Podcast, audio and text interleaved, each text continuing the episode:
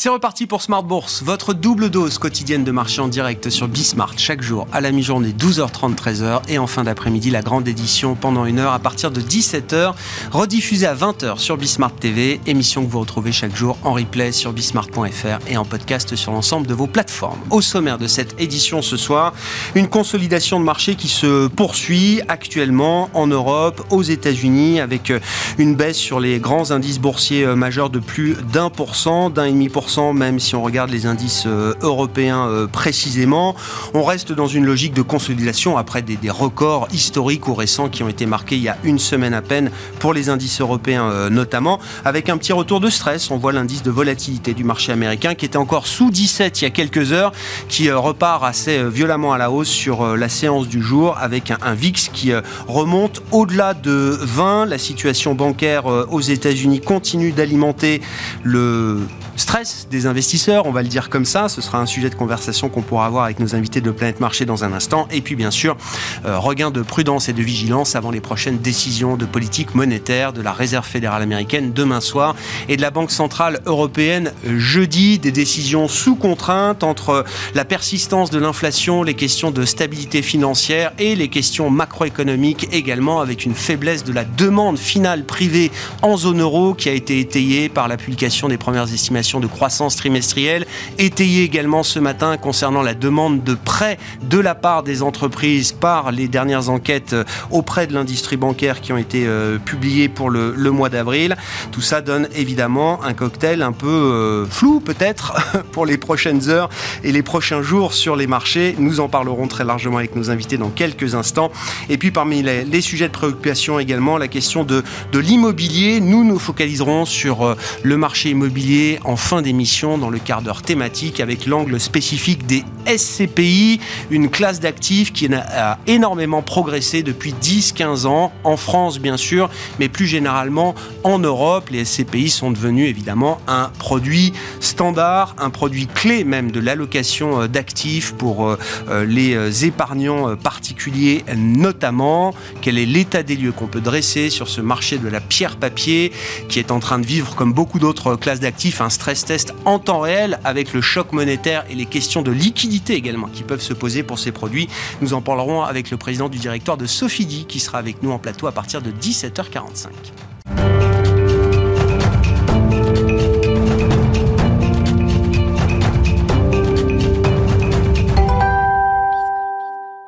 Mais d'abord, les éléments de marché, les infos clés du jour en cette fin de séance en Europe. Tendance, mon ami, chaque soir à 17h avec vous, Alix Nguyen. Et c'est une glissade qui s'accélère un peu aujourd'hui pour les indices boursiers en Europe avec une baisse de plus de 1% et même de 1,5% en moyenne pour les actions européennes ce soir.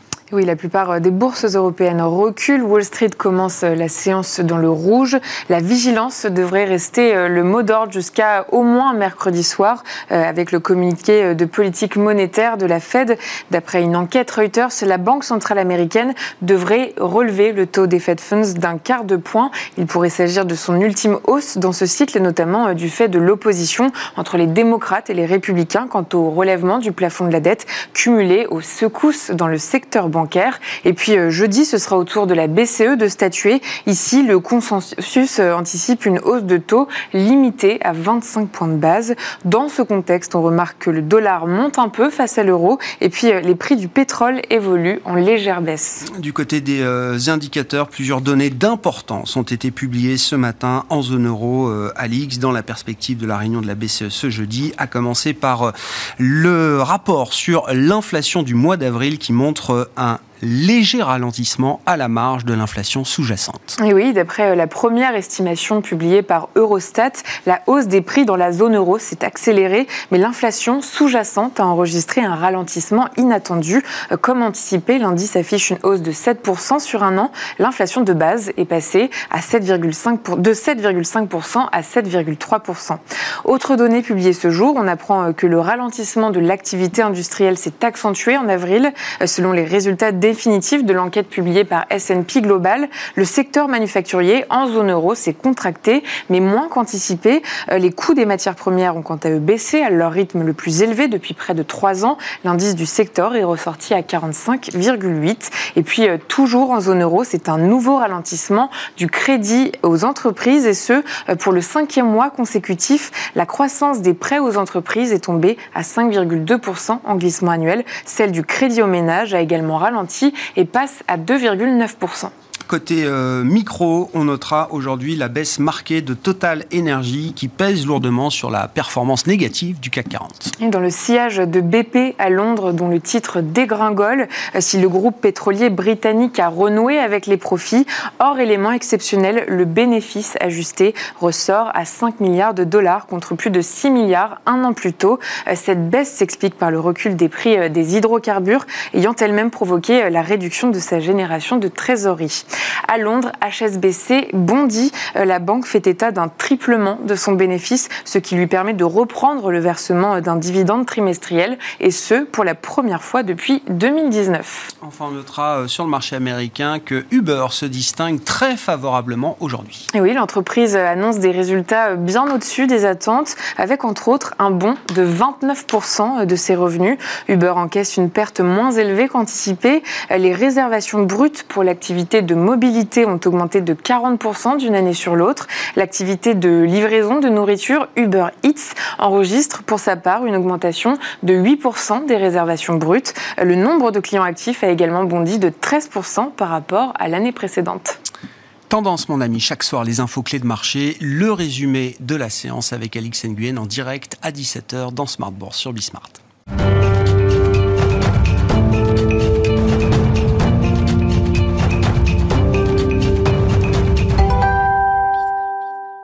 Trois invités avec nous chaque soir pour décrypter les mouvements de la planète marché. Christian Parizeau est avec nous en plateau, économiste et président d'Altaïr Economics. Bonsoir Christian. Bonsoir. Merci d'être là. Thierry Leclerc nous accompagne également, le président d'AlphaJet Fair Investors. Bonsoir Thierry. Bonsoir Grégoire. Ravi de vous retrouver, ravi de retrouver également Véronique Riche-Flores à nos côtés. Bonsoir Véronique. Bonsoir. Vous aussi, économiste indépendante et présidente de RF Research. Commençons justement avec la séquence de décisions de politique monétaire. Euh, la Fed entame sa réunion de deux jours euh, aujourd'hui, décision attendue demain soir, puis dans son sillage la décision de la Banque Centrale Européenne ce jeudi.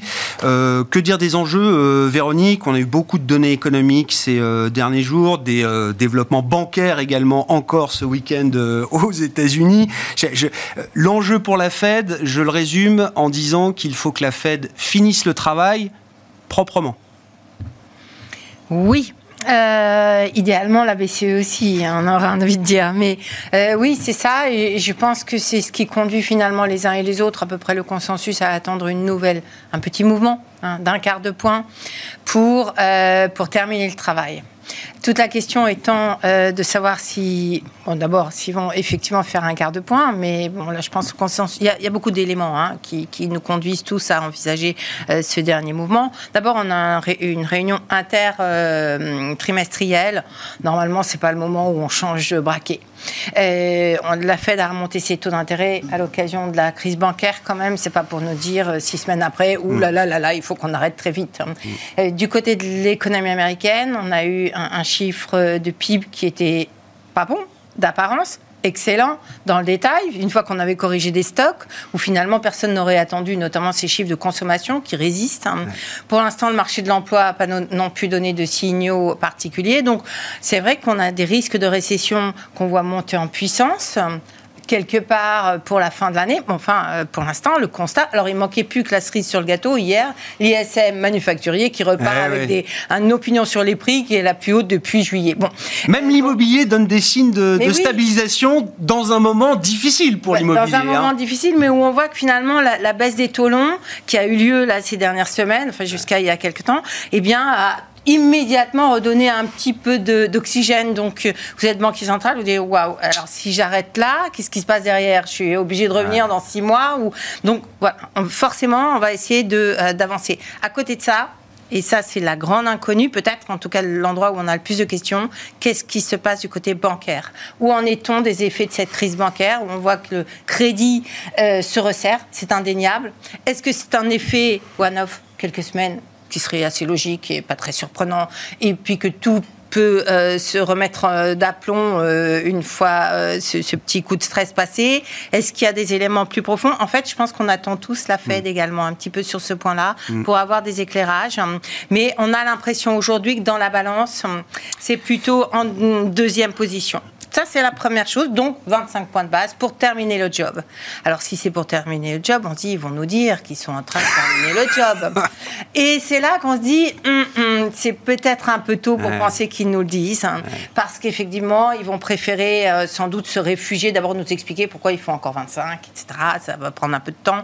Et puis peut-être nous dire, bon, bah, attendons nos, nos, prévisions, mise à jour, notre scénario du mois de juin. Ça leur donne un peu de latitude dans un environnement qui, très honnêtement, est quand même pas des plus, des plus lisibles.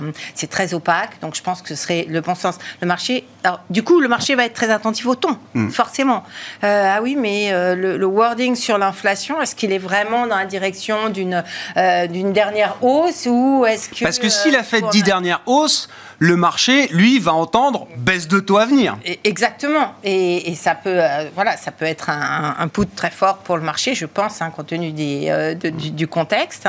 Et anticiper baisse de taux à venir. Et ce qu'on voit, c'est que la baisse des taux longs va complètement à revers de ce que souhaitait la Fed. Et ils se bataillent sur ce point-là depuis pas mal de temps. Donc ils n'ont probablement pas envie d'en rajouter à ce moment-là.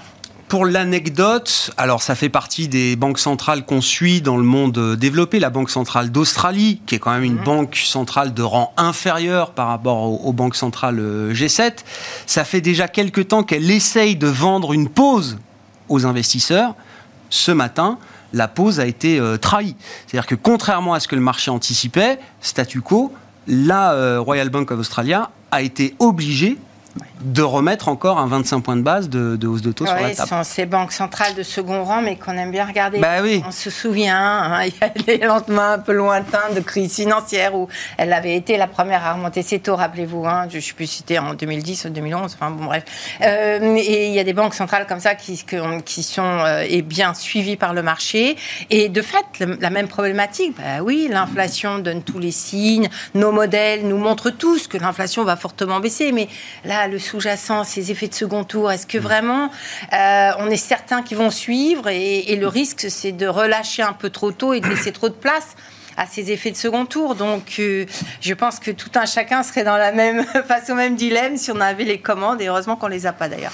Mais ils auront euh, entre leurs mains le senior loan officer du mois d'avril, qui sera peut-être publié que la semaine prochaine pour le marché, les participants de marché, mais la Fed l'aura sans doute en main pour euh, son meeting, qui est en cours d'ailleurs au moment où on se parle. Christian, peut-être que c'est la dernière hausse de taux. En tout cas, c'est pas la décision la plus facile que devra prendre la Réserve fédérale euh, américaine depuis le début de son cycle de resserrement. Bon, ils vont dire encore une fois qu'ils sont data dépendants, hein, qu'ils dépendent des données. Donc c'est pour ça que je rejoins totalement les propos précédents, c'est-à-dire qu'ils vont forcément ne rien dire sur la suite. Mm. Ça serait une erreur même de le faire parce que de toute façon ils peuvent être pris euh, très très clairement à contre-pied euh, pour la prochaine réunion et donc c'est pas le moment de changer de discours. les 25 sont inscrits sur le marché, donc ça serait le pas le faire, ça pourrait remettre de la certitude et de l'anxiété. Euh, faire plus, j'y crois pas non plus, parce qu'ils ont quand même fait beaucoup déjà. Et, on leur, et justement, faire plus, ça relancerait les craintes sur le secteur bancaire en disant euh, ils vont encore en plus en difficulté, euh, donner des difficultés. Donc le mieux, c'est de faire ce qu'on a dit. et puis derrière, mettre, rester très vague, ne rien dire. Hein. Alors c'est vrai que ça va être long pour M. Powell. Hein, de rien dire pendant 45 minutes il, est ah, il, est capable, il, est, bien payé pour ça, je pense. Il y a pas de... il est capable de le faire. Mais, mais après, c'est vrai que le gros problème aujourd'hui, c'est que les scénarios sur l'économie américaine sont ouverts, objectivement alors on a tous des scénarios, on fait tous des, mais euh, c'est plus des scénarios que des prévisions. Et si on s'appuie aujourd'hui sur les dernières données, on a des données comme toujours, puisqu'on est dans une phase un peu euh, à mi-chemin, c'est-à-dire qu'on a des données qui sont très positives, d'autres qui sont euh, beaucoup plus négatives. Dans les principaux éléments de risque et de risque de récession, c'est naturellement ce qui se passe aujourd'hui sur les petites et moyennes banques. Et là, il y a un vrai risque quand même. Il hein. ne faut pas le sous-estimer à ce niveau-là. Pourquoi? Parce qu'aujourd'hui, ce qui s'est passé sur... je, dirais que c'est même peut-être plus inquiétant ce qui s'est passé durant ce week-end. First Republic? Oui, First Republic, parce que ça montre qu'une banque aujourd'hui n'arrive pas à être viable au regard des contraintes aujourd'hui qu'on a sur les petites et moyennes banques. Juste pour rappeler, hein, qu'est-ce qui s'est passé? C'est une banque qui a des sorties de dépôt Et en gros, euh, quand ils ont publié leurs résultats hein, la semaine dernière, ce que nous a dit le directeur financier, c'est que dans leurs dépôts aujourd'hui, il n'y a que des dépôts de gens qui, ont, qui sont sous la garantie de la FDIC. C'est-à-dire qu'il n'y a plus personne qui veut déposer de l'argent chez eux qui ne soit pas garanti par la FDIC. Au-delà de 250 000. Au-delà de 250 000. D'où l'idée que ce week-end, que la FDIC remonte un peu ce plafond pour, un peu, pour, pour, pour, un peu laisser un peu de souffle aux banques régionales. Mais ça montre qu'il y a quand même une vraie défiance de la part des, des entreprises et des ménages. Donc ça n'a pas disparu comme ça. Sur les marchés, ça a disparu, mais pas dans le comportement. Et tout le monde a gardé en tête qu'il y avait un risque de faillite bancaire. Et donc, on ne veut pas laisser trop dans ces banques-là. Et puis, deuxième chose qui était très importante, c'est qu'ils nous ont dit que ça leur coûtait très cher ces retraites dépôt, puisqu'ils étaient obligés de se refinancer auprès de la Banque centrale américaine. Alors certes, il n'y a pas de crise de liquidité, ils n'ont pas fait faillite parce que d'un seul coup, ils n'avaient plus de liquidité, mais maintenant, ils achètent les liquidités à 5, à 5, eh à 5 et demain à 5,25. C'est le prix de la liquidité. voilà, et ça leur coûte très cher. Et là, on s'aperçoit à ce moment-là que ça devient très très difficile pour cette banque d'être rentable. Et là, on tombe pas sur un problème de liquidité. Oui, il n'y a pas une faillite immédiate, mais on tombe dans un problème de solvabilité, de business model. Et on s'aperçoit aujourd'hui que peut-être, et je ne vais, pas, je vais pas citer les noms parce qu'on ne sait pas, et puis il va falloir peut-être revenir, mais il y a des business models de pas mal de petites banques américaines qui sont peut-être en train de sauter en ce moment. Alors, la bonne nouvelle, c'est que M. Diamond nous a dit on est prêt à racheter, on est prêt à faire la consolidation. Il est gentil, hein, mais euh, globalement, ça veut dire qu'on est très très loin de sortir de cette crise bancaire. Alors, je sais que le marché. C'était le débat. Euh, hier, il y avait une grande conférence financière à Beverly Hills, Californie, euh, organisée par le Milken Institute. Beaucoup de grands financiers, des patrons de banques. C'était très tranché. Mm. Alors, évidemment, le patron de JP ou la patronne de Citi disent voilà, First République, c'est euh, le, dernier canari. Euh, ça y est, le sujet est réglé, euh, circulé, tout va bien se passer. Et puis pour beaucoup d'autres financiers, c'est que le début. C'est que le début, parce que, le début d'une série d'événements, sans que ce soit forcément des événements systémiques, mais qui vont encore euh, se matérialiser devant nous. Encore une fois, ce qu'il faut bien comprendre, c'est un business model de banque qui ah est en train d'être euh, remis en cause. Alors, je ne veux pas faire le, c'est pas, c'est pas dire que ça sera mal géré, ça peut être très bien géré, ça fera une consolidation. On va encore avoir des plus grosses banques américaines en sortie, ce qui est pas rassurant pour l'avenir, mais au moins on aura, on va, je dis que ça va être géré, mais c'est un vrai problème. Et puis derrière, c'est un problème surtout pour le financement de tout ce qui est crédit euh, immobilier commercial. Et ça, franchement, les grandes banques, elles vont pas se battre pour prendre des parts de marché des petites banques hein, sur ce segment de marché, parce que c'est des crédits à risque, c'est des crédits qu'on sait qu'il va y avoir des défauts importants, qu'il y a des taux de vacances importants dans, tous ces locaux. Donc euh, là, il y a un vrai risque aussi de retournement là-dessus. Donc il y a quand même ce facteur à prendre en compte. Et là où je vais dire, la Fed est un petit peu responsable, parce que plus elle monte ses taux d'intérêt, plus elle rend forcément ce risque-là euh, beaucoup plus euh, prégnant pour les petites et moyennes banques. Donc oui, elle a rappeler, hein, plus, plus, plus la Fed monte ses taux, plus les produits monétaires de court terme, euh, une semaine, un mois, deux mois, trois mois, six mois, sont intéressants en termes de rendement avec un risque très très limité, euh, on va le dire comme ça. On parlera peut-être du risque de défaut de, des États-Unis euh, d'ici d'ici quelques semaines. Et, et, donc en fait, ça entretient une spirale. Mais en fait, du point de vue de l'épargnant, qui agit de manière très rationnelle mon produit bancaire est pas rémunéré, j'ai pas besoin de bloquer mon argent pendant euh, pendant six mois, euh, ou j'ai pas besoin d'avoir à disposition cet argent pendant six mois, je vais le mettre sur un produit juste monétaire. Là, juste pour vous donner le taux moyen de rémunération des dépôts en banque euh, aux États-Unis, c'est 0,40. Donc quand vous avez un taux sans risque dans une SICA monétaire qui a 5 ou demain à 5,25, ça va être quand même, ça vous voyez, à faire un petit mouvement de, sur votre smartphone pour faire déplacer l'argent. En, en, Europe, Deutsche Bank a monté la rémunération de ses comptes courants à un peu moins de 2,5%, je, je crois. Et ça a été annoncé ce week-end. Et 2,5%, on est déjà très en dessous de ce qu'on peut trouver sur des produits sécures. On va aussi, je pense, on aura un deuxième effet hein, qui sera sur la rentabilité des grandes banques américaines qui vont devoir remonter les, taux de dépôt. Sur ce phénomène, Thierry, First Republic, bon, on a du mal à croire que ce soit le dernier événement d'une euh, crise des banques régionales euh, américaines qui a commencé il y a un peu plus d'un mois euh, maintenant, avec cette question du, dépôt, de la, la, concurrence des produits monétaires face aux produits bancaires aujourd'hui. Mais ce schéma de concurrence, on le retrouve partout, en Europe également. Oui, vous avez tout à fait raison. Après, faut l'amplitude quand même de la crise qu'on vit actuellement est quand même majeure. Euh, puisque euh, là, les trois faillites euh, les plus importantes, donc SVB, Signature et First Republic, donc ce week-end, ça dépasse en, dépôt, ça dépasse 500 milliards de, dollars et c'est supérieur aux 25 banques qui avaient, fait, qui avaient fait faillite en 2008. Donc, donc c'est quand même bon voilà c'est normal que tout le monde tousse un peu regarde ça après, votre question de savoir est-ce qu'on est à la fin, au début de la fin, la fin du début, enfin, j'en sais Personne ne sait rien. Mais en tout cas, ce qu'on voit, c'est qu'il y a quand même les, euh, gros acteurs qui sont là et qui ont l'air très sereins, et c'est assez normal parce que euh, ils ne sont pas confrontés. Enfin, à un moment, les dépôts, oui, il y a la, concurrence des produits monétaires, mais bon, une banque, vous en avez quand même besoin euh, dans tous les cas de figure. Et donc, les, grandes banques, elles ont eu un, des afflux massifs de dépôts là, ces, derniers, ces dernières semaines.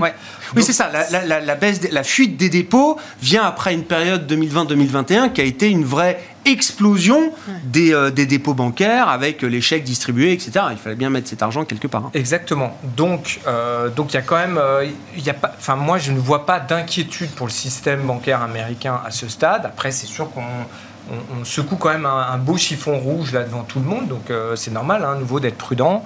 Euh, mais voilà, les grands acteurs sont là pour le moment, euh, assez sereins. Bon, voilà, même Jimmy Dimon, il est bon, il est il a l'air d'être dans un fauteuil. Alors, il y a juste un petit. Ah bah, il récupère des, des, masses de dépôt pour rien. Hein. il n'a pas besoin de les payer, on lui apporte. Mmh. donc, par contre, leur part de marché sur les dépôts a aujourd'hui dépassé les 10%. Donc là, la FDIC a, fait a donné son aval de manière un peu euh, exceptionnelle, mais bon, sur les prochaines opérations, a priori, ça ne sera pas du côté de, JP, s'il y en a. Voilà. Ça pose la question, alors peut-être plus lointaine, plus prospective, de ce fameux risque euh, too big to fail.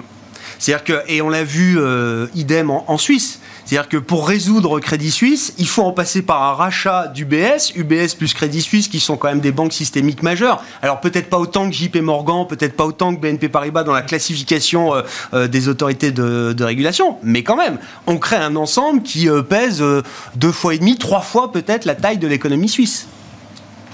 Non, mais... non, mais on est coincé. Enfin, après, y a pas, là, enfin, la, la, situation, on la changera pas comme ça dans, les prochaines années. Donc il faut, il faut faire avec, il faut éviter que ça, ça saute, tout simplement. Donc c'est ce qui est fait. Et euh, mais je pense qu'il faut quand même rester assez, assez serein. Euh, il n'y a pas d'inquiétude majeure. Enfin, à nouveau, il n'y a pas de risque systémique. Euh, là, aujourd'hui, c'est important, c'est monitoré. Demain, la Fed va, je pense, rentrer un peu plus dans le détail. Elle est attendue là-dessus mais on n'est pas surinquiet là-dessus. Et d'ailleurs, vous avez vu le VIX, comme vous l'avez signalé, a baissé quand même depuis un ah mois. Alors là, il ah rebondit, c'est normal, il y a oui, attention. Mais si on était vraiment dans un climat hyper anxiogène, je pense que l'indicateur VIX nous le, nous le, ferait, enfin, le détecterait, nous le signalerait. Christian, pour, pour traiter cette situation bancaire, oui, il n'y a pas d'autre moyen que d'en passer par euh, les grands acteurs du secteur, JP mm. euh, ou d'autres, et donc forcément de renforcer le côté euh, too big to fail de ces, de ces banques-là. c'est la seule solution. C'est le moindre mal. c'est un moindre mal parce que de toute façon, c'est ça ou alors c'est le contribuable qui ça le coûte encore plus cher au contribuable hein, quelque part.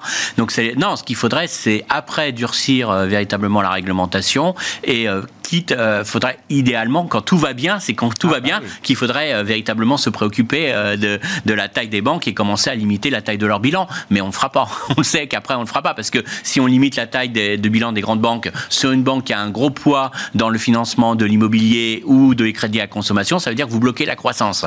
Donc, on a un vrai problème derrière de retour en arrière. Mais idéalement, c'est pas quand il y a la crise qu'il faut agir. C'est faudrait agir une fois qu'on a passé la crise. Et c'est là qu'il faudrait que la banque centrale américaine dise, bah, euh, vous êtes trop gros, vous avez trop une taille trop importante des dépôts, donc vous, on vous force à réduire la taille de ces dépôts en, limitant euh, votre action. Mais ça, ça ne se fera pas. Donc on va forcément à terme sur quelque chose de beaucoup plus dangereux euh, à terme. Mais on verra comment la régulation s'adapte. Hein. Enfin, il y aura peut-être quand même une vague. La seule solution, c'est de, voilà, euh. de, mettre une réglementation encore plus contraignante ah qui, qui pèse sur la rentabilité des grandes banques et qui les force finalement un peu à se, à se, à, se limiter leur taille. Mais c'est pas c'est pas gagné.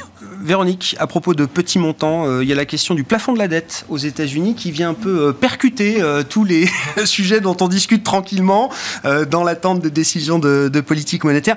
non, mais c'est ce qu'on constate tous depuis quelques jours. le marché nous dit que c'est plus grave plus grave que d'habitude, plus grave même que l'épisode de 2011 qui avait euh, conduit alors Barack Obama à déverrouiller la situation à 48 heures du défaut technique possible des États-Unis en plein mois d'été 2011. Euh, Cette situation euh, quand même de, de, stress avait amené ensuite S&P, l'agence de notation, à dégrader.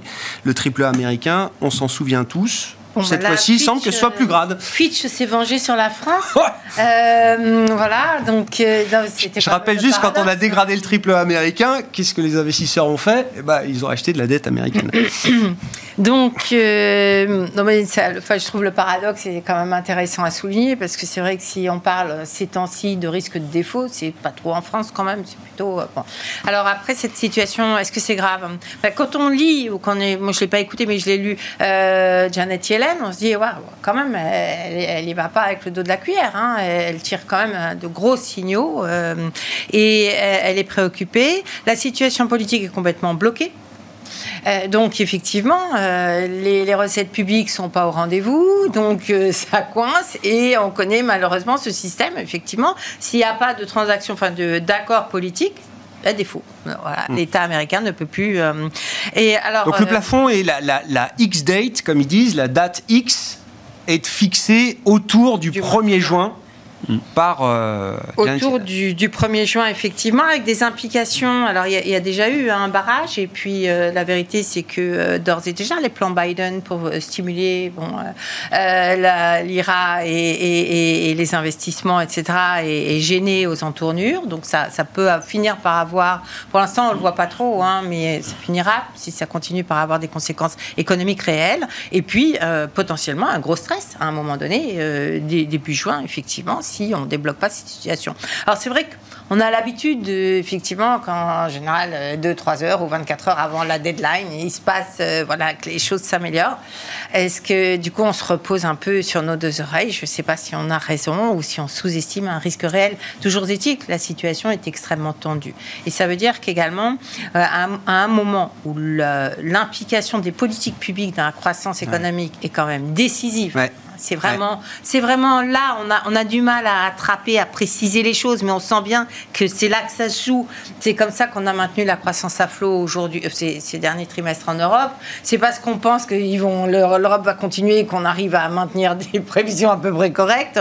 Et aux États-Unis, euh, ça, ça, ça embraye aussi. On l'a vu aussi avec les chiffres du PIB. Les dépenses publiques, c'est à peu près 5%. C'est pas grand-chose. Il y a investissement public. Et puis, il faut regarder dans le détail. Et puis, on s'aperçoit que finalement, euh, il y a quand même une présence également très importante. Et euh, donc, ça commence à faire beaucoup. Si, si dans les perspectives qui sont déjà très fragiles aux États-Unis, on rajoute une incertitude budgétaire, euh, aussi menue soit-elle, si je peux dire, euh, c'est euh, un sujet. On peut imaginer qu'un compromis politique qui déverrouillerait la situation passerait de toute façon par un- un- un coût en matière de dépenses publiques pour les, les États-Unis. Et oui, oui. Quand je dis coût, euh, réduction. hein. Une réduction, effectivement, et, et donc on les connaît bien. Ce sont les, réductions des dépenses sociales, mais les dépenses d'investissement, notamment dans tout ce qui est euh, ce qui a été mis sur pied pour accélérer la transition environnementale, Mm. et qui compte beaucoup, bien évidemment, comme perspective de euh, d'investissement et de soutien à l'activité de manière un peu plus structurelle. Donc euh, oui, oui, c'est c'est un point majeur. Peut-être pas forcément un point de crise.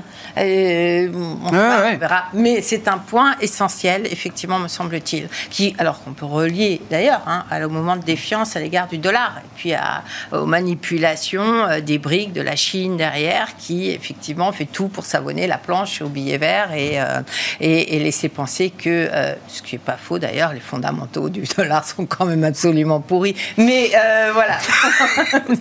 Ouais, il, a déjà, il a déjà baissé le, le dollar un peu, baissé, voilà, un un peu euh, sur le plafond de la dette, euh, Christian, l'éternel sujet, mais encore une fois, qui semble être un peu différent. euh, Bah, qui semble Du point de différent parce qu'il y a un vrai problème politique quand même. hein, parce que je vous rappelle qu'il y a eu une loi qui a été votée la semaine dernière euh, par euh, la Chambre des, des représentants, hein, qui est à majorité républicaine, mais que même le speaker euh, républicain a eu énormément de mal à réunir l'ensemble de- des voix des républicains. hein. Donc, speaker ça, c'est- républicain qui avait eu euh, besoin de 15 ou 17 tours de vote pour être élu speaker de la Voilà, Chambre déjà, après les il Donc y a un euh, problème sa déjà de- faiblesse était déjà originelle, Et on va voilà, dire. hein. Et si on regarde dans le détail, c'est que les républicains entre eux étaient même pas d'accord du tout avec ce texte. C'est-à-dire qu'il y en a qui ont dit euh, je veux pas du texte parce qu'on est en train de couper des dépenses et mon État va être plus affecté que les autres. Donc eux-mêmes sont pas d'accord sur les des économies qu'il faut faire. Et puis de l'autre, il y avait tous les Trumpistes qui, qui, qui adorent qu'il y ait un défaut pour, pour finalement relancer leur candidat. Donc il y a un vrai problème derrière pour dire, hein, parce que naturellement Trump dirait que,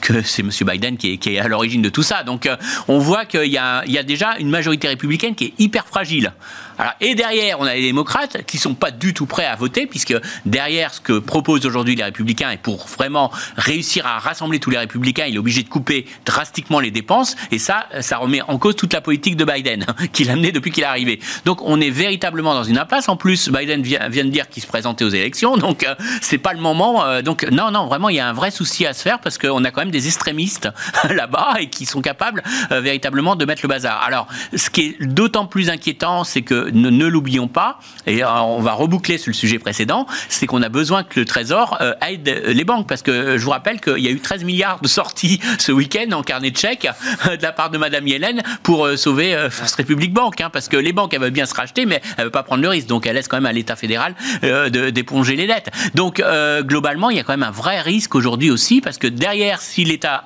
fédéral est bloqué, on, on, augmente le risque bancaire aussi. Donc, vous voyez que l'histoire est loin d'être finie. Et là, ça promet quand même pas mal euh, de surfroid encore. Et puis, dernière chose, M. Biden fait tourner l'horloge et il a dit qu'il rencontrerait les représentants et puis le, que le 9. Bah, le 9, si Mme Yellen nous a dit c'est le 1er juin la, date limite, ça laisse pas beaucoup de temps pour trouver une solution. Donc on voit qu'il laisse esprit tourner l'horloge en se disant à la fin, ils vont tellement avoir une pression qu'on va tout accélérer et ça sera signé à temps, mais il n'est pas à l'abri qu'il y ait une autre banque qui ait un problème. Mm. On n'est pas à l'abri que euh, finalement on ait euh, des mauvaises surprises là-dessus. Donc oui, prudence, c'est un peu tout le problème. Prudence par rapport à ça. Alors ce qui est tout le paradoxe, ce qu'on disait tout à l'heure, c'est-à-dire qu'aujourd'hui, ce qui est en train de se pontifier, c'est la partie très courte de la courbe des taux, parce que s'il y a un défaut, c'est sur la partie que c'est les taux courts américains qui vont vraiment le plus réagir. Et donc dire aux gens, allez du monétaire, sauvez-vous des banques, parce que c'est pas fiable, allez prêter de l'argent à court terme à l'État fédéral qui va faire faillite, c'est quand même tout le paradoxe qu'on vit en ce moment. Ouais, ça se joue sur des parties un mois, trois mois. Bah oui, parce qu'on sait bien que l'État américain va pas faire défaut. Mois de juin. Sur du 10 ans américain, ils vont pas faire défaut au moment du remboursement de la dette qui a été émise aujourd'hui à 10 ans. Donc c'est vraiment sur la dette de court terme s'ils doivent faire défaut. Thierry que disent les entreprises dans, cette toile de fond qu'on décrit? On pourra parler de la Banque Centrale Européenne, mais je voulais qu'on prenne le temps aussi de dire un mot alors, de la première vague de résultats aux États-Unis. Hein, on a plus de la moitié du S&P 500 qui a publié.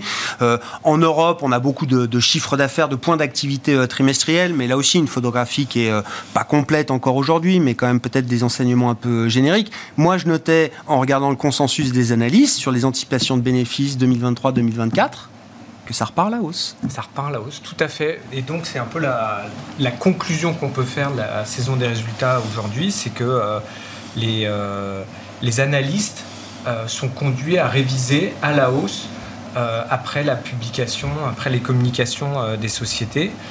au début de la saison des résultats, le, consensus des analystes attendait moins 1% de, donc sur le chiffre d'affaires pour ce trimestre. Aujourd'hui, on est à plus 4%. Donc il y a quand même eu euh, beaucoup de, bonnes nouvelles euh, sur ce trimestre.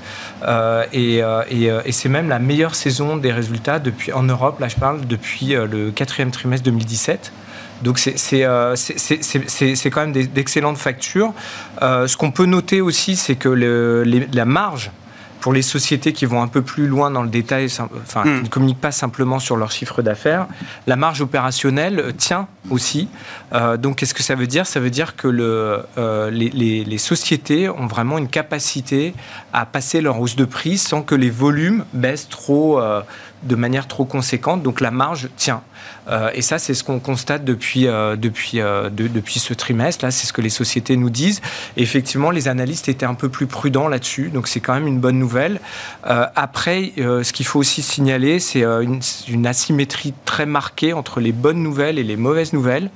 les, on n'a jamais été, enfin, de, longue date, on n'avait pas été sur des extrêmes comme ça. Des sociétés qui publient des chiffres qui sont au-dessus des attentes vont avoir un cours de bourse qui en moyenne progresse de 1%. Les sociétés qui déçoivent, elles baissent de moins 3,7% en moyenne. Donc il y a une vraie asymétrie sur la publication. Et le pire, c'est quand les sociétés revoient leur guidance pour l'année à la baisse. là, on a en moyenne moins 6,4% de baisse du cours. Donc c'est quand même très violent. Donc c'est vrai qu'on a cette impression, parce que souvent, évidemment, quand il y a un moins 10, un moins 15, ça marque les esprits. Euh, mais finalement, c'est pas c'est pas tout à fait le cas. Euh, enfin, c'est pas le cas d'ailleurs, mmh. parce qu'au global, au global, c'est plutôt positif. Mais c'est vrai que cette asymétrie ah du côté négatif fait que euh, on, peut se souvenir sur tous ces éléments marquants de manière négative. Ça nous dit quoi de la situation de marché à ces niveaux de prix en Europe, notamment Thierry, qu'on on est quand même, alors sans être excessivement cher au regard des standards historiques, on, on, est quand même pricé pour un scénario plutôt positif, favorable bah, Quand on regarde factuellement, comme vous l'avez signalé, les, les, les, les, estimations pour l'année, là je parle, sont, euh, enfin, sont, ne sont plus revues à la baisse, mais remontent. Et, depuis, en gros, depuis septembre, enfin, ça dépend des zones géographiques, mais entre euh, l'été 2022 et le début d'année, à peu près fin février, jusqu'à fin février, donc on avait des révisions à la baisse. baisse. Donc, euh, et là, depuis, donc ça fait quand même deux mois maintenant, on a des révisions à la hausse. Donc le marché, on sait très bien, il a son, carburant essentiel, c'est la, progression du chiffre d'affaires et ensuite des résultats. Et là, il semblerait donc qu'on ait, euh, une ait une inflexion et qu'on ait, on ait un allant qui se recrée. Donc effectivement, dans ce contexte-là, on comprend mieux la hausse des marchés depuis le début de l'année. Voilà.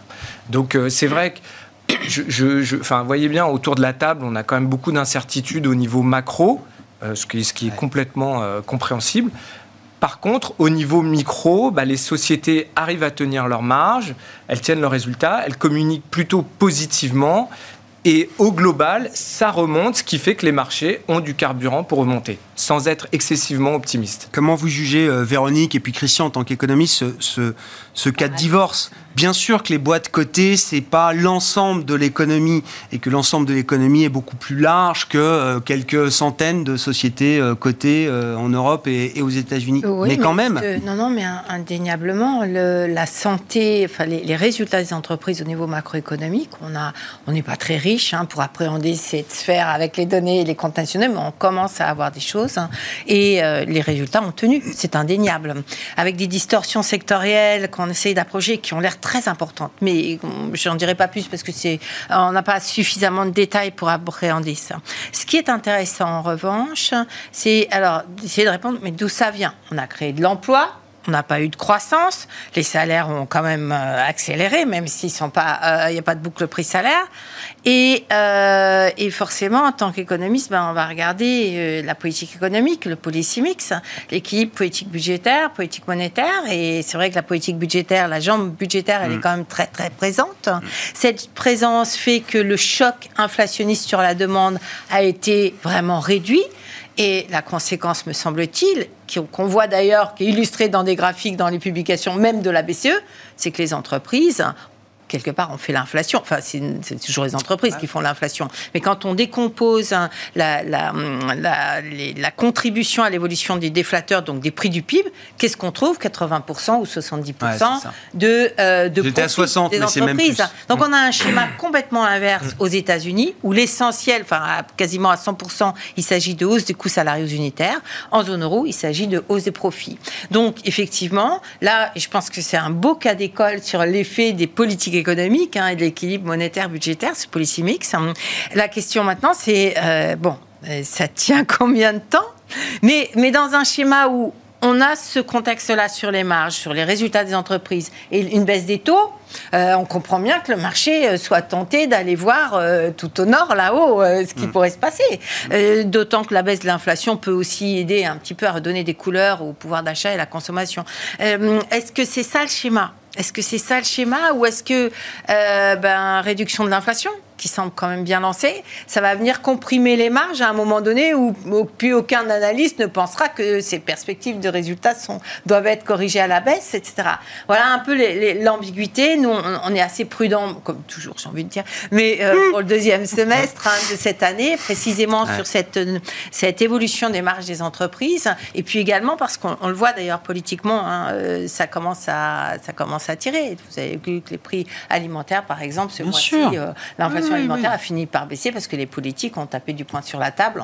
Non, ça va peut-être aller. Les prix, les prix mondiaux baissent. On est le seul, la seule région au monde où on a Il des va y avoir une pression politique. Il y a des pressions politiques, etc., qui viennent euh, donc, et qui rejoignent. Donc je pense que tout ceci doit être. Mais est-ce que ça fera une baisse de marge forcément à l'arrivée, Véronique Euh, si, hmm. Puisque les entreprises euh, vont pouvoir tranquillement modérer leur hausse de prix, voire peut-être dans certains cas renverser quasiment les, les hausses de prix, avec des coûts d'entrant qui auront euh, considérablement baissé par rapport à il y a un an? Vous avez raison, je pense que ça valide quelque part le fait que le marché tienne, euh, même si ça prend beaucoup à rebours, euh, beaucoup d'investisseurs à rebours, ça tient et pour l'instant, euh, dont acte. Enfin, il n'y a pas de raison de tirer les sonnettes d'alarme. Qu'est-ce que ça veut dire pour euh, la Banque Centrale Européenne? Oui. Quand on euh, constate ce phénomène, euh, Christian un- euh, oui, alors juste un petit mot juste sur ces profits. Attention, hein, il y a vraiment une grosse dispersion dans les résultats Ah oui. sectoriels. Oui. Ça, faut quand même faire attention. Et là, on voit qu'il y a eu des cas très particuliers, notamment l'agroalimentaire qui Ouais. tire énormément dans les profits, plus que d'autres secteurs. Donc, il y a vraiment eu des cas un peu particuliers.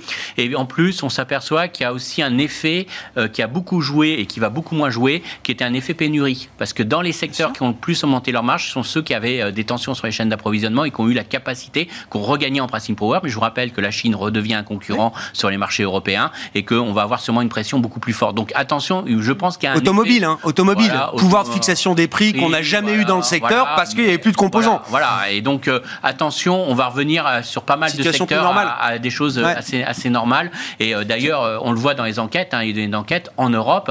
Aux États-Unis, on recommence à parler de hausse de prix dans les données d'enquête dans l'industrie, alors qu'en Europe, c'est toujours en mouvement de désinflation parce Mmh. que là, et ce que nous disent dans les commentaires les directeurs d'achat, c'est qu'ils renégocient à la baisse du fait de la baisse des livraisons, du fait de l'amélioration des chaînes de production. Ils sont en train de, euh, de négocier à la baisse les tarifs. Donc Attention, il y, a, il y a, je pense, un phénomène purement euh, temporaire dans cette euh, hausse des marges des entreprises et ça va se, se retourner assez rapidement. Donc, et pour la Alors, Banque pour la Centrale BCE, Européenne, la rapidement. BCE, hein. Par contre, rapidement, pour la BCE, le problème, c'est qu'aujourd'hui, elle n'a pas de visibilité sur l'inflation. C'est-à-dire qu'aujourd'hui, elle a encore des salaires qui progressent très vite dans la zone euro. Alors, vous allez me dire pas suffisamment au regard de l'inflation. Oui, mais pour elle, c'est suffisant pour alimenter une inflation durablement au-dessus de son objectif de 2%. C'est ça qu'il faut comprendre. Et puis, de l'autre, euh, elle s'aperçoit qu'il y a quand même une certaine résilience des profits. Donc, sur le passé, elle peut pas se dire aujourd'hui qu'elle a vaincu euh, l'inflation. Donc, forcément, elle peut que rester sur un, un biais haussier sur sa politique monétaire. Véronique, on attend de la BCE qu'elle passe de 50 à 25 ce mois-ci. La dernière fois que la Banque Centrale Européenne a, a rétrogradé le- le-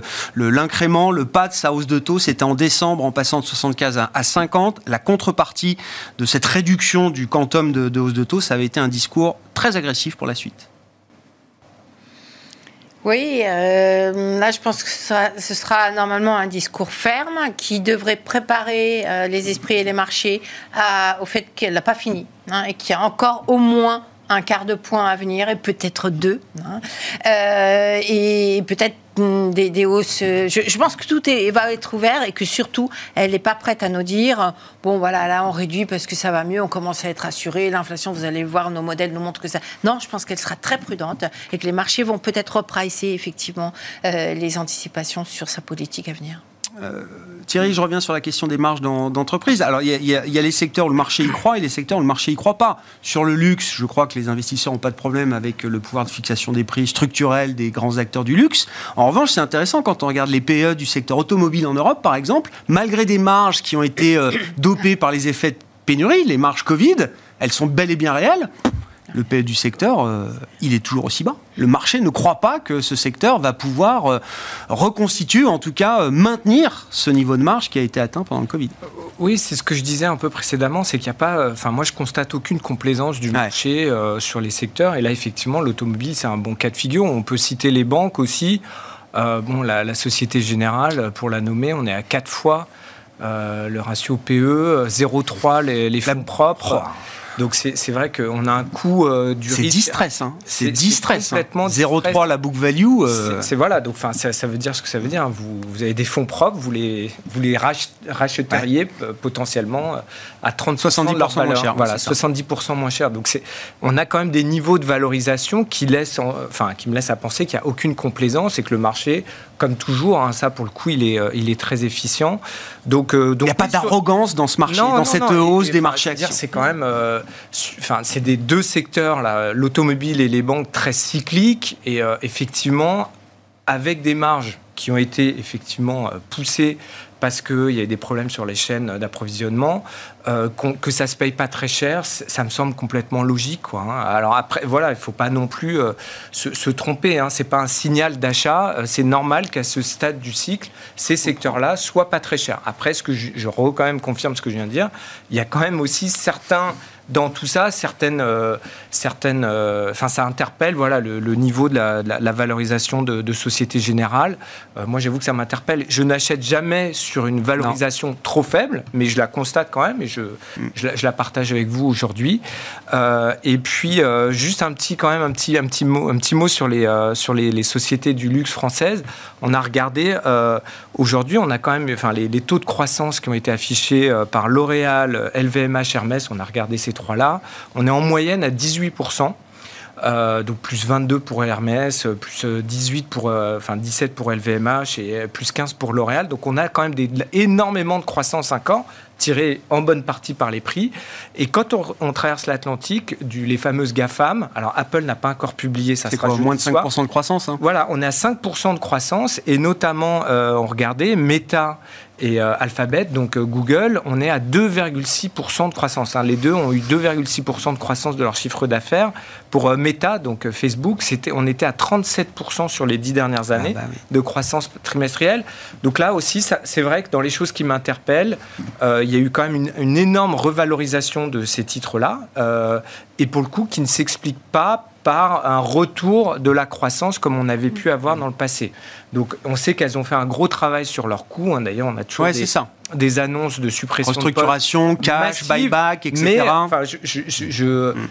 un titre qui a été acheté pendant 10 ans sur un profil de croissance du chiffre d'affaires, ok, il peut, délivrer de la croissance sur ses résultats, mais là, il me semble que la transition était très violente en bourse. Ouais, mais ils nous font rêver avec l'intelligence artificielle. Voilà, après, c'est ça. Non, Microsoft surtout, mais bon. Non, mais euh, même, hein, parce que euh, comment, euh, comment Facebook a dit que grâce à l'intelligence artificielle, ils allaient augmenter l'audience de leur Est-ce qu'ils vont se rebaptiser Voilà. Meta génial, ça va être génial. 2021. Il ah, faut qu'ils se rebaptisent, non, bon. c'est sûr. Merci beaucoup à vous trois d'avoir été les invités de Planète Marché ce soir. Christian Parizeau, Altair Economics, Véronique Riche-Flores, RF Research et Thierry Leclerc, AlphaJet Fair Investors.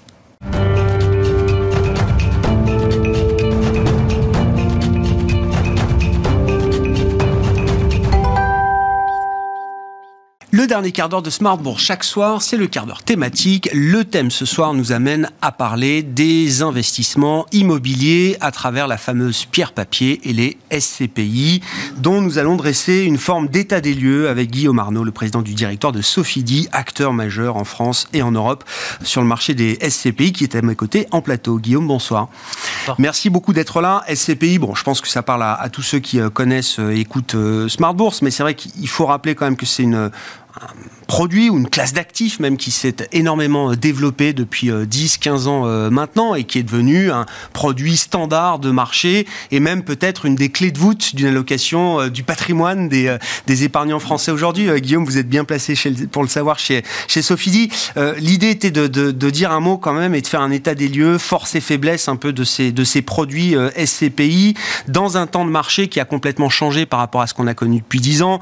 J'appelle ça un stress test en temps réel, mais comme beaucoup d'actifs connaissent euh, avec le choc de taux, la question de la liquidité également qui se pose pour des, produits qui sont euh, plutôt des tunnels euh, d'une certaine manière en, matière d'investissement. Et je voulais qu'on rappelle un peu les caractéristiques SCPI spécifiques et force et faiblesse justement de ce marché en ce premier tiers d'année 2023. D'accord, bah écoutez, il y, a pas mal de, sujets, de sujets différents. Alors pour, commencer, alors déjà, est-ce que la SCPI est une clé de voûte euh, de l'épargne des Français? Euh, J'ai envie de dire pas encore, hein, parce que le, pour donner quelques ordres de grandeur, le marché de la SCPI, on parle de, 90 milliards d'encours. Euh, si je prends le, fonds en euros, on est plutôt à 1800 milliards, donc on ne représente que 5% finalement du, de, l'actif général. Alors là, vous avez raison, c'est qu'il y a de plus en plus de flux hein, dans les SCPI, à peu près de l'ordre de 8 milliards encore l'année dernière, donc 8 milliards de collecte net euh, donc c'est vrai que c'est important. Euh, pourquoi les Français euh, aiment bah, l'immobilier? On sait que les Français aiment l'immobilier et on s'aperçoit que l'avantage de la SCPI, qu'est-ce que c'est? Bah, En fait, c'est comme acheter de l'immobilier en, direct, hein, sauf que au lieu d'acheter en direct et de gérer vous-même l'immobilier avec toutes les tracasseries que vous pouvez avoir en immobilier locatif, eh bien, vous achetez des parts d'un fonds qui va mutualiser, qui va acheter des centaines, voire des milliers hein, d'actifs. Euh, Imorant a même 2000 mm. actifs, par exemple. Euh, donc, vous avez vraiment une, vraie mutualisation des risques. Et donc, euh, il y a toujours évidemment des risques, des problèmes de gestion. Mais l'avantage, c'est quand vous avez ça sur des milliers, eh bien, finalement, tous ces petits risques, bah, vous avez une approche statistique. Et donc, c'est pour ça que depuis maintenant un peu plus de 60 ans que les SCPI ont été créés, eh bien, c'est un, c'est un placement que les, que les Français aiment bien. Donc, le placement SCPI, c'est vraiment très simple.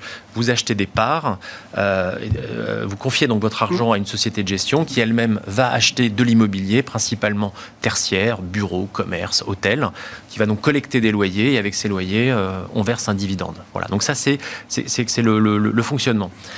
Si après j'arrive sur le marché de l'immobilier euh, aujourd'hui en tant que tel, qui, euh, a l'air d'intéresser euh, beaucoup de gens bien sûr, effectivement, on, on, connaît quelque chose qu'on n'a pas connu depuis, depuis une quarantaine d'années, c'est une, véritable hausse des taux. effectivement, depuis, depuis, depuis 40 ans, on a connu une, baisse des taux continue, si on regarde un petit peu sur, sur longue période. Et là, effectivement, depuis, depuis une bonne année, eh bien, le, le, le, taux d'emprunt français, l'OAT, est passé de 0 à, près de 3%. Alors, euh, je, pense que ce qui est important, c'est bien d'avoir en tête, on parle de près de 3%. On n'est pas euh, dans le monde US, que souvent il y a un, amalgame, on n'est pas à 5 et quelques, euh, et, on est autour de, autour de 3%. Donc cette, cette, hausse des taux, effectivement, a un impact hein, sur l'immobilier, puisque quand vous achetez de l'immobilier, vous l'achetez, en tout cas, notamment dans les SCPI, pour son rendement, mais si vous avez d'autres produits qui deviennent concurrents finalement de la SCPI. Quand votre SCPI vous servait un rendement entre 4 et 5 eh bien euh, voilà, le, fonds en euros était autour de 2, euh, le livret A était à 0,5. donc quelque part, la SCPI portait beau, si je peux me permettre. Bien sûr. Là, effectivement, vous avez d'autres produits. Il y a de la concurrence, quoi. Qui, exactement, il, y a, il, y a une, il y a une concurrence. Donc aujourd'hui, peut-être que la, SCPI est, en tout cas, le, delta de la proposition de valeur de la SCPI avec des, des marchés plus court terme euh, est, moins, est moins important, mais elle garde quand même, euh, je pense, des, caractéristiques très importantes qu'il faut avoir en tête. Euh, le premier lieu, c'est que aujourd'hui, pourquoi ces taux montent C'est parce qu'il y a de l'inflation. Mmh. Et c'est pour juguler cette inflation. Mais l'inflation, pour une SCPI, c'est plutôt pas mal. Pourquoi? Pour deux raisons. La première raison, c'est que la plupart, quasiment tous les loyers sont indexés à des indices qui sont très corrélés à, à l'inflation. Donc nous voyons petit à petit. Alors, c'est un effet euh, un petit peu décalé dans le temps. Hein. On, a, on a toujours un petit peu de, temps de latence par rapport au taux d'inflation. Mais vous arrivez aujourd'hui à avoir une, donc une, hausse des loyers. Donc, ça, c'est plutôt sympathique. Donc, c'est-à-dire que vous n'êtes pas comme une obligation à taux fixe ou quand vous achetez un, quand vous avez acheté un emprunt d'État à 0,5 pendant 10 ans, bah, vous allez vraiment avoir 0,5 pendant 10 ans. Là, c'est différent. Euh, vos loyers augmentent. Donc, ça, c'est un premier point, je pense, positif qu'il ne faut pas oublier dans le, dans le jeu de l'immobilier. Et alors, le deuxième point, qui ne s'applique pas à tout l'immobilier, euh, c'est cette capacité euh, à, à, transmettre ce fameux pricing power, cette capacité à fixer les prix. Et c'est là où il faut séparer le bon immobilier Mais bien sûr, il y a des immobiliers. Hein. et voilà, c'est ça. Et donc, si vous avez un immobilier qui a effectivement un pricing power, qu'est-ce que c'est? C'est, euh, je prends des, boutiques dans le centre de Paris, dans mmh. une belle rue parisienne comme, je sais pas, la, rue des Francs-Bourgeois. Vous savez qu'il y a un nombre de boutiques finies rue des Francs-Bourgeois. Si vous êtes une grande marque de luxe et que vous en voulez quatre, vous allez payer le prix pour avoir les quatre. Vous voyez ce que je veux dire Donc, il y a de l'immobilier sur lequel vous avez un pricing power mais il y a aussi de l'immobilier où vous ne l'avez pas. Je prends l'exemple de, de, bureaux euh, un peu, euh, je veux dire, en, périphérie parisienne où il y a un peu de vacances. Bah là, là, le pricing power, vous ne l'avez pas, donc il faut faire attention. Comment vous évaluez le, le, risque de, de lié à la liquidité de, de, ces produits, ou plutôt à la non-liquidité théorique, en tout cas, de, de ces produits, euh, dans un moment où beaucoup d'investisseurs sont quand même très attentifs à ce, à ce sujet-là. Et quand je dis risque de liquidité, c'est risque de voir des, des acteurs être euh, contraints de vendre euh, sous la contrainte, justement, de manière forcée, un certain nombre de portefeuilles d'actifs. C'est déjà des phénomènes qu'on a pu observer. Alors, sur des grands fonds américains, par exemple, c'est des phénomènes qu'on retrouve en dehors des marchés immobiliers, sur d'autres portefeuilles d'actifs type euh, private equity ou autre, hein, dans le monde des actifs euh, privés. Dans votre univers, celui des SCPI, Guillaume, comment vous évaluez ce, risque? Alors ça, c'est une, une, une, chose très importante de bien comprendre le mécanisme de liquidité autour des, SCPI. Alors d'abord, pour, pour, pour, rassurer les, les, porteurs de SCPI ou les futurs acheteurs, tout a été mis en place par le régulateur depuis 50 ans pour que ces produits ne soient quasiment jamais sous contrainte de vendre. Donc une SCPI qui a peu de levier ne peut pas être vendeur forcé. Et le problème de ces marchés un peu illiquides, qui c'est qui fait la bonne affaire, qui c'est qui fait la mauvaise affaire? Ah bah. Celui qui fait euh, la mauvaise affaire, c'est celui qui vend, qui est vend, qui vendeur. Alors que celui qui achète, dans ces moments de marché un peu stressés, c'est plutôt une époque où vous pouvez faire des bonnes affaires. Mm. Alors pourquoi, euh, le, contrairement à certains fonds euh, anglo-saxons, la SCPI, vous n'êtes pas vendeur forcé? Donc la plupart des SCPI sont dites à capital variable. Donc qu'est-ce que ça veut dire? C'est-à-dire que tous les mois, on va confronter l'offre et, la, et la demande. Donc structurellement, depuis très longtemps, effectivement, il y a plus de gens qui veulent rentrer dans les SCPI que ceux qui veulent sortir. Donc, il n'y a aucun problème de liquidité euh, chaque fin de mois. Mais si un jour, sur une SCPI, et ça arrive, il y a des SCPI aujourd'hui qui sont dans cette phase, eh bien, euh, vous avez plus de sorties que d'entrées, eh bien, il faut prendre quelque part votre ticket et vous attendez le mois d'après, vous êtes premier sur liste d'attente ou dans les premiers sur liste d'attente pour sortir. Et si cette situation perdure parce qu'il y a beaucoup plus de sorties que, d'entrées, ben c'est pas un mois que vous allez attendre, deux mois, trois mois, quatre mois. Et si ça continue, la société de gestion, avec le conseil de sa SCPI, peut décider de créer ce qui s'appelle un fonds de remboursement et donc va décider d'allouer un montant, 10, 20, 30 millions, où là, effectivement, euh, la société de gestion va, à son rythme, Je comprends un certain montant. Et c'est ce montant qui pourra servir. On va absorber et lisser dans le temps les demandes de retrait qu'on peut avoir de la part des Donc, clients. Ça peut ne pas être très agréable pour euh, certains clients qui, euh, peuvent attendre, mais d'un autre côté, c'est ce qui assure tous les clients de la SCPI que le, la société de gestion ne soit pas dans une situation de vente forcée pour absolument faire de la liquidité. Et ça, c'est un des, des, un, des caractères majeurs des, des, SCPI.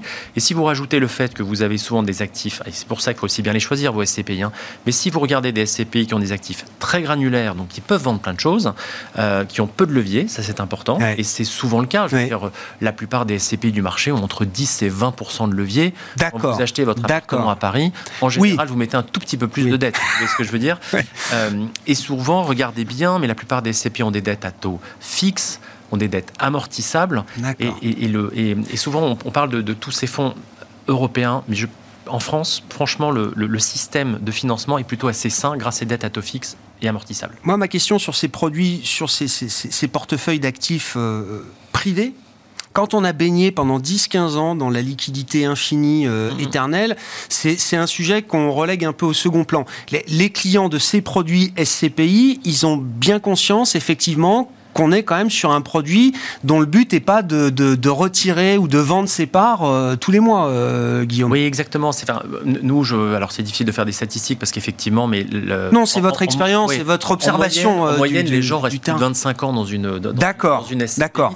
Et surtout, c'est le contrat qu'on a avec eux moral au moment où on leur dit c'est du long terme. Et alors, il y a aussi quelque chose qui qui vous passe l'envie, fait passer l'envie d'acheter et vendre des SCPI, c'est quand même que entre le prix d'achat et le prix de vente d'une SCPI qui a des frais, alors attention, je ne parle pas des produits sans frais où là vous pouvez avoir d'autres difficultés sur la, sur la liquidité, hein, puisque si vous pensez que ce sont ah. des fonds liquides que vous pouvez acheter ou vendre comme des fonds euh, actions, euh, ce, n'est pas ça du tout. Vous êtes là pour le long terme et au moment de la vente, eh bien, vous allez avoir environ ces 10% le marché entre le prix d'achat et le prix de vente.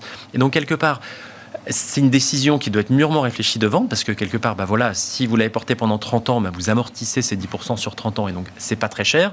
Et si vous le faites sur un an, c'est très cher. Vous dites le sans frais d'une certaine manière, ou, plutôt la CPI avec frais, c'est une, garantie, c'est un garde-fou, c'est une incitation pour la, partie prenante à rester sur la durée. Ça apporte une forme de viscosité, si vous voulez, au passif du fond, mais qui est très positif pour ceux qui sont dedans. Parce que globalement, euh, on est tous. Et pas juste un prélèvement sur le porteur de part. Exactement. évidemment, tous les fonds dont on a parlé, qui se sont retrouvés bloqués euh, anglo-saxons, n'avaient pas de frais. Et donc, ça, ça fait partie des, mécanismes qui ont été mis en place euh, petit à petit et, qui aujourd'hui fonctionnent. Alors, c'est pas une garantie de liquidité, bien sûr. Il pourrait y avoir des, des problèmes, mais vous voyez, tout a été fait et mis en place pour que tout se passe de manière ordonnée. Oui. Et puis il y a différentes catégories de produits immobiliers. On parle bien spécifiquement des, SCPI, pas des trusts américains, etc. Il y a plein de produits différents autour de, l'immobilier. En un mot pour conclure, euh, quelle est la ligne de conduite que vous fixez aujourd'hui chez Sophie euh, Guillaume? Écoutez, c'est effectivement le, cette baisse de marché. Ce qu'on a pu faire aujourd'hui, c'est euh, accumuler un petit peu de cash. Et en fait, moi, je vois cette phase hmm. peut-être de, marché un petit peu, un petit peu chancelant, plus comme une, une source d'opportunité pour des achats éventuellement à bon compte pour les porteurs, mais encore une fois, on n'est pas là pour timer le marché, on est là pour investir à long terme et pour servir un rendement à long terme, euh, non garanti malheureusement, euh, à nos porteurs. Merci beaucoup euh, Guillaume, merci pour cet éclairage sur les caractéristiques alors, du marché des SCPI en France, précisément Guillaume Arnaud, le président du directeur de Sophie qui était avec nous, l'invité du quart d'heure thématique de Smart Bourse ce soir. Voilà pour cette édition, on se retrouve demain à 12h30 en direct sur Bismart.